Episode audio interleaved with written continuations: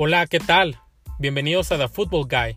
En este espacio vamos a hablar de fútbol americano, NFL, NCAA, fútbol americano en México, tocando los temas más importantes y relevantes en este deporte. Yo soy Fernando Rentería, acompáñame. ¿Qué tal? ¿Cómo están todos? Bienvenidos nuevamente a The Football Guy. Ya tenía algunos meses que no hacía un podcast y es que me estaba dando un tiempo también de descanso porque no había muchas noticias. Ahora esta semana pues viene el draft, entonces este va a ser un episodio corto porque quería compartir con ustedes algunos de los puntos que, que creo que son importantes para este draft. Entonces, bienvenidos a todos nuevamente. Empezamos. When I popped off, then your girl gave me just a little bit of la chop. Baby, so cold, he from the north, he from the Canada. Bankroll so low, I got nothing else that I can withdraw. Ran up the dough. Pues iniciamos esta semana de draft, que es realmente la tercera fecha importante de la nueva temporada. La primera siendo el Combine, de donde los novatos pues muestran todas sus fortalezas. La segunda es la apertura de la agencia libre y esta que es pues la semana donde ya se eligen a los jugadores eh, de, la, de, NCAA hacia, hacia la NFL.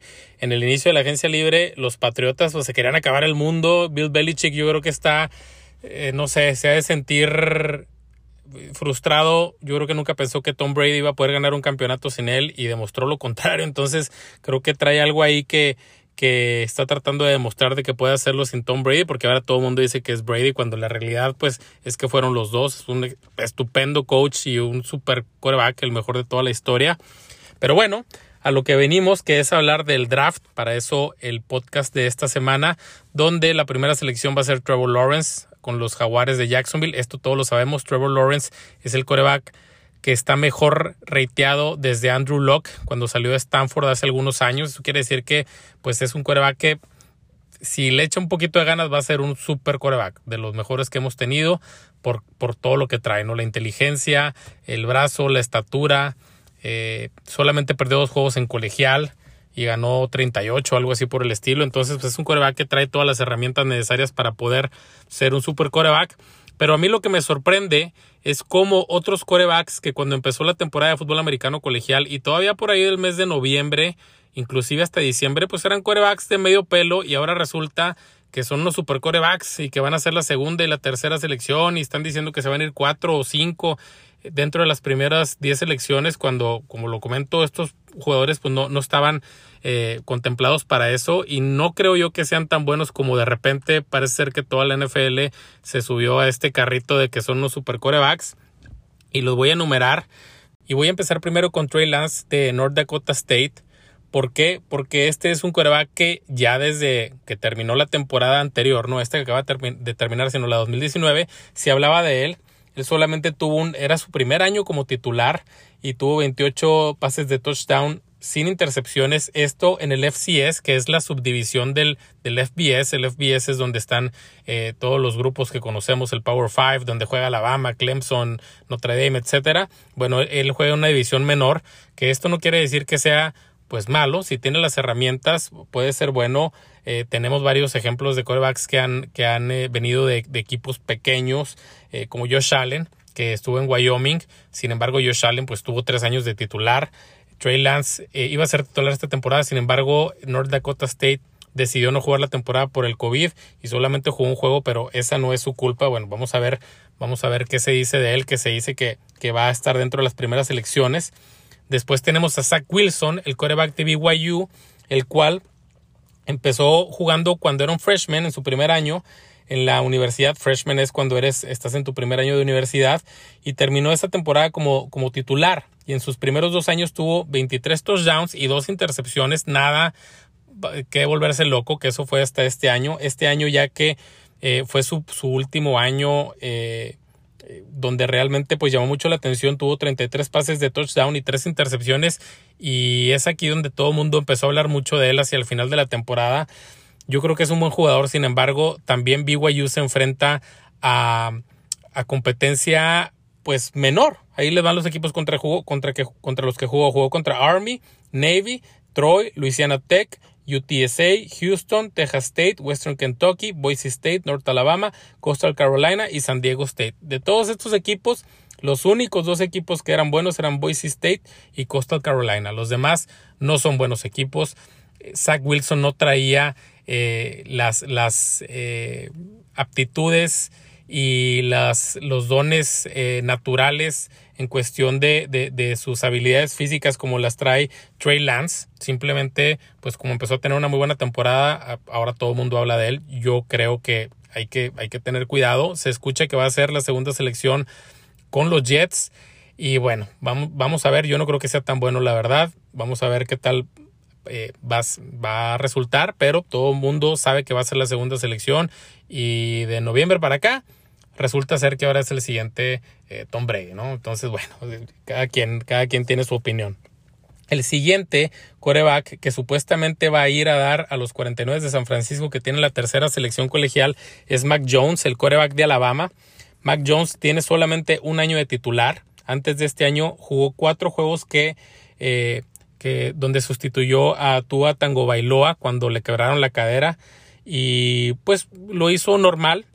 Eh, perdió su juego realmente importante que era el Iron Ball. Eh, y simplemente así estuvo, ¿no? Y cuando él sustituyó a Tua, todo el mundo estaba muy preocupado porque pues Tua era la superestrella y Mac Jones pues era un de, de, de segundo plano. Eh, no tenía las habilidades de Tua, entonces estaban preocupados porque podía estropear la temporada de Alabama y ahora resulta que era el quarterback que todo el mundo estaba esperando y el mejor quarterback que ha tenido Alabama hay que tomar esto con un cierto grado de, de, de, este, de cuidado, ¿no? Eh, en este último año tuvo 41 pases de touchdown y 4 intercepciones, lo cual son números increíbles para un coreback, pero la, ofensiva de Alabama de esta temporada que va a terminar, donde terminaron campeones, es considerada la mejor ofensiva que ha existido en el fútbol americano colegial. Traían a un corredor que era Najee Harris, el cual promediaba 6 yardas por acarreo. Entonces imagínate dos corridas, primero y 10. Y tenía eh, un cuerpo de receptores buenísimo, donde también jugó el que es considerado eh, por el año que tuvo como el mejor receptor que, que ha jugado eh, en la NCAA o que ha sido eh, el receptor que ha tenido la, mejor temporada para un receptor. Obviamente estoy hablando de Devonta Smith, aparte de tener eh, también tú a, Jalen Waddle. Entonces, pues estos eran receptores que traían 5 o 6 yardas de ventaja cuando les enviaba el pase, porque son excelentes receptores, porque son muy veloces y no era tan complicado para Mac Jones completar un pase. Si hablamos de que Tua tuvo bastantes problemas en su primera temporada con los Delfines. No fue tan sencillo como él pensaba que iba a ser. Tuvo problemas donde no se podía escapar de la presión, tuvo problemas donde no tenía la puntería suficiente porque efectivamente, y se comentó varias veces en los juegos, pues no es lo mismo tirarle un pase a un receptor en Alabama que tirarle un, que tirar un pase a un receptor en la NFL por la cobertura, porque están pegados. Entonces, eso es lo que me parece un poco raro, ¿no? Son, jugadores que no tenían las herramientas aparentemente y eran jugadores, pues, buenos, por algo están en esos en esas universidades y ahora resulta que son eh, el, siguiente Aaron Rodgers, ¿no? Entonces yo no me la yo no me la creo, yo más bien creo que la NFL como siempre está pues hambrienta de un de un coreback, hay hay eh, organizaciones que necesitan los corebacks y pues agarran lo mejor del montón y lo elevan eh, a un estatus mayor al que realmente tienen. Vamos a ver qué tal salen estos jugadores. El último de los corebacks es Justin Fields, el cual eh, jugó en la Universidad de Ohio, de Ohio State, también con un super equipo. Lo hizo bastante bien, dos años de titular.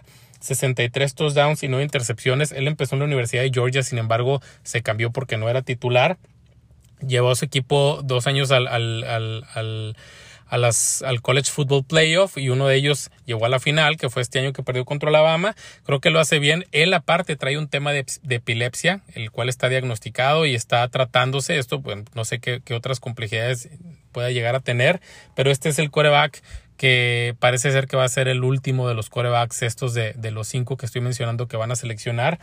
Y bueno, pues vamos a ver a ver qué tal salen estos corebacks. Yo creo que eh, se está hablando de más, eh, como lo comento, no eran lo que ahorita están diciendo de ellos hace algunos meses, simplemente de repente empezaron a subir como la espuma y esto es más por las necesidades de los equipos que por lo que realmente traen. Eso creo yo, porque hay corebacks como Mark Sánchez, eh, y hay corebacks también como Mitchell Trubisky, que solamente tuvieron un año, un año bueno en colegial, no tenían nada más anteriormente, los elevaron también como si fueran los reyes, y pues ahí están los resultados, ¿no?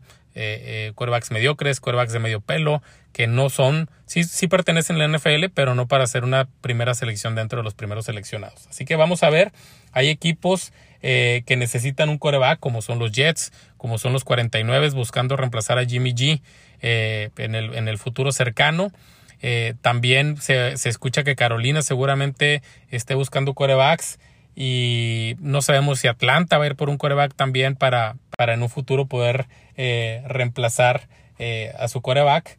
Y tenemos otros equipos que están ya a mitad de, de, de la ronda como los vikingos en 14, los patriotas en 15, el Washington Football Team en el lugar 19, Chicago en el 20 y Pittsburgh en el, en el 24, que quizá también ellos pueda ser que pueda ser que busquen un coreback. No, no lo sabemos, vamos a ver si sí, vamos a ver si, si hacen algún movimiento eh, haciendo un trade para lograr ubicarse más arriba en el draft y poder conseguir un coreback de estos que estoy hablando. Solo que para subir de lugar 14 o 20 van a tener que soltar varias selecciones de primera ronda este año, el año que viene y quizás hasta el siguiente año. Entonces, pues es mucho que arriesgar por corebacks que no sabemos cómo vayan a salir.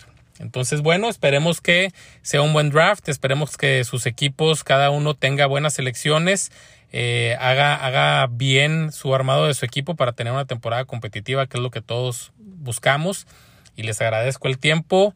Nos vemos pronto. Voy a retomar los podcasts ya más cercana a la temporada. Voy a hacer un par de dinámicas también para que estén al tanto. Ya, ya he regalado un par de, de, cascos. Entonces vamos a, vamos a seguir con eso para que se sigan sumando pues aquí a, a escucharme y también a seguirme en las redes sociales.